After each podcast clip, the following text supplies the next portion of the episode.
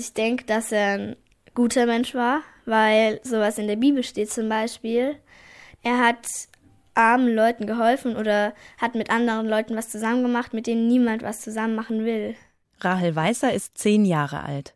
Sie wohnt mit ihren Eltern und ihren drei Geschwistern in einem Vorort von Mainz. Sie geht in die sechste Klasse.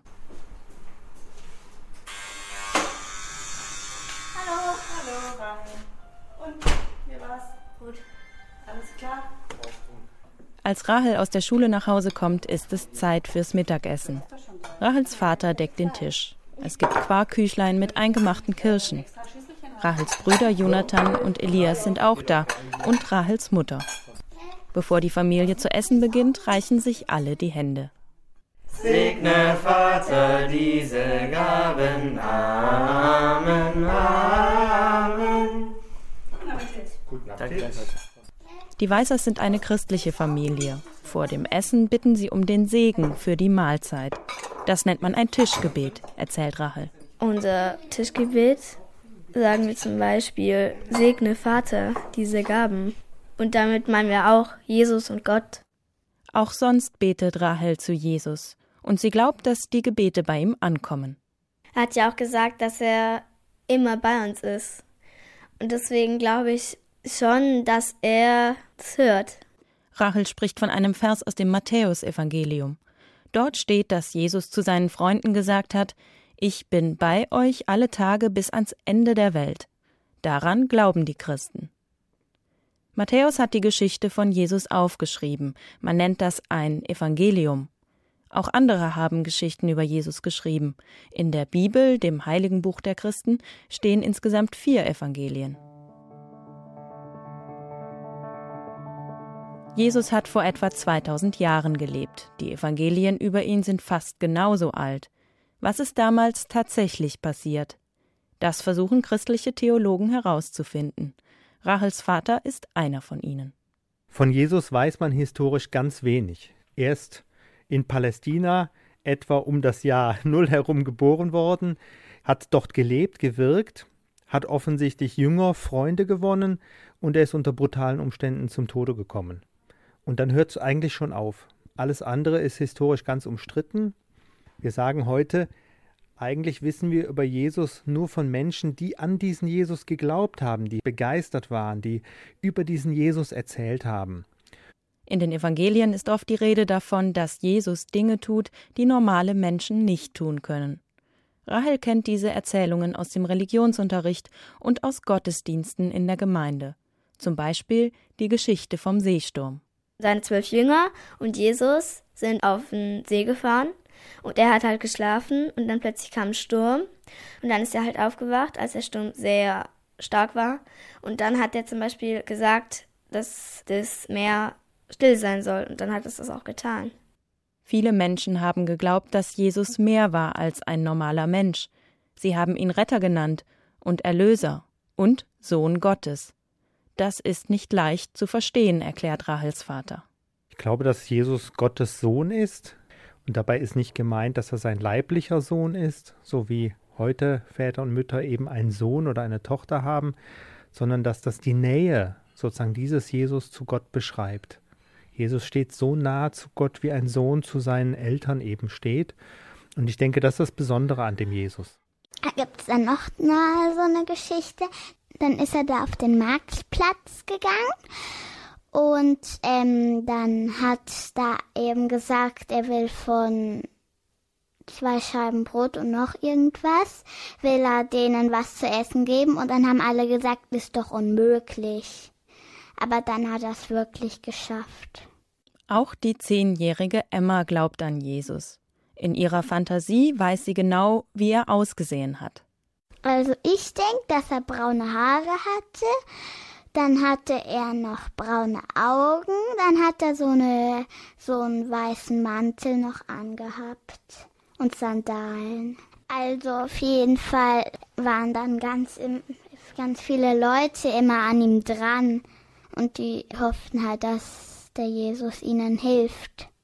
In den Evangelien steht, dass Jesus Kranke heilen konnte. Sogar Tote sollen durch den Kontakt mit ihm wieder lebendig geworden sein.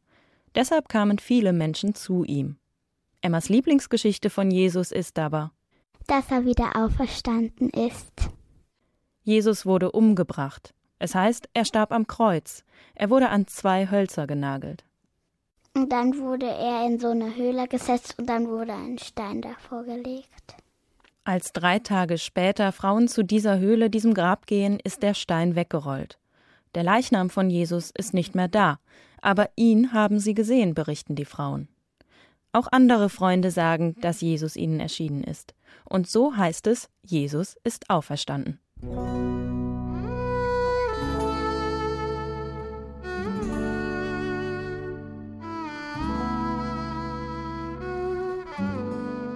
Schier Nussbaum ist sieben Jahre alt. Schier trägt gerne seine blaue Kippa. Das ist eine kreisrunde gehäkelte Kopfbedeckung, die gläubige Juden tragen. Schier glaubt, dass auch Jesus eine Kippa getragen hat, denn, so sagt er, ich hab gehört, dass er ein Jude ist. In der Bibel steht, dass Jesus wie alle Juden in den Tempel ging und in der Tora gelesen hat, der heiligen Schrift der Juden.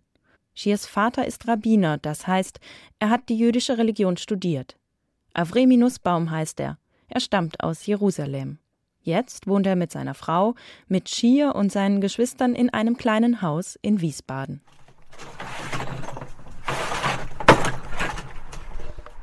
Auf dem Rasen hinter dem Haus gibt es einen großen gelben Fleck.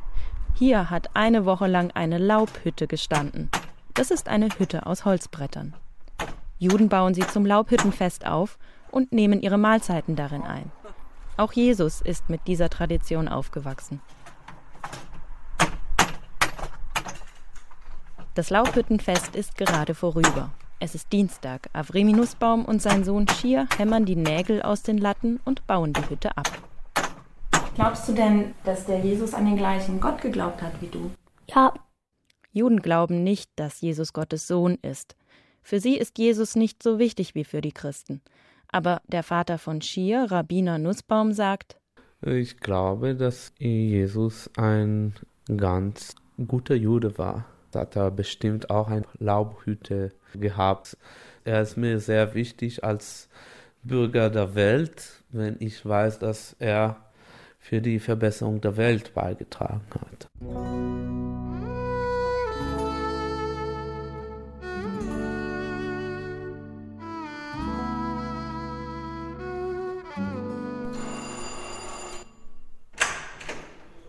Hallo, herzlich willkommen. Im Islam-Institut mitten in Frankfurt. Es gehört zur Universität. Hier arbeitet Ömer Özsoy. Er stammt aus der Türkei und ist muslimischer Theologe. Er unterrichtet junge Leute, die den Islam kennenlernen wollen. Auf Ömer Özsoys Schreibtisch liegt der Koran, das heilige Buch der Muslime. Auch darin kommt Jesus vor, sagt der Theologe. Jesus ist im Islam ein bedeutender Prophet. Isa ibn Mariam, Jesus Sohn der Maria, wird er dort genannt.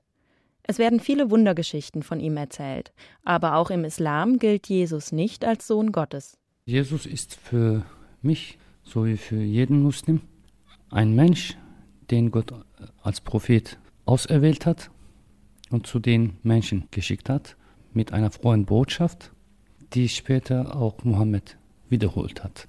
Was mir an ihm besonders gefällt, ist, dass er die Bereitschaft ständig gezeigt hat, den Menschen unter allen Umständen vergeben zu wollen.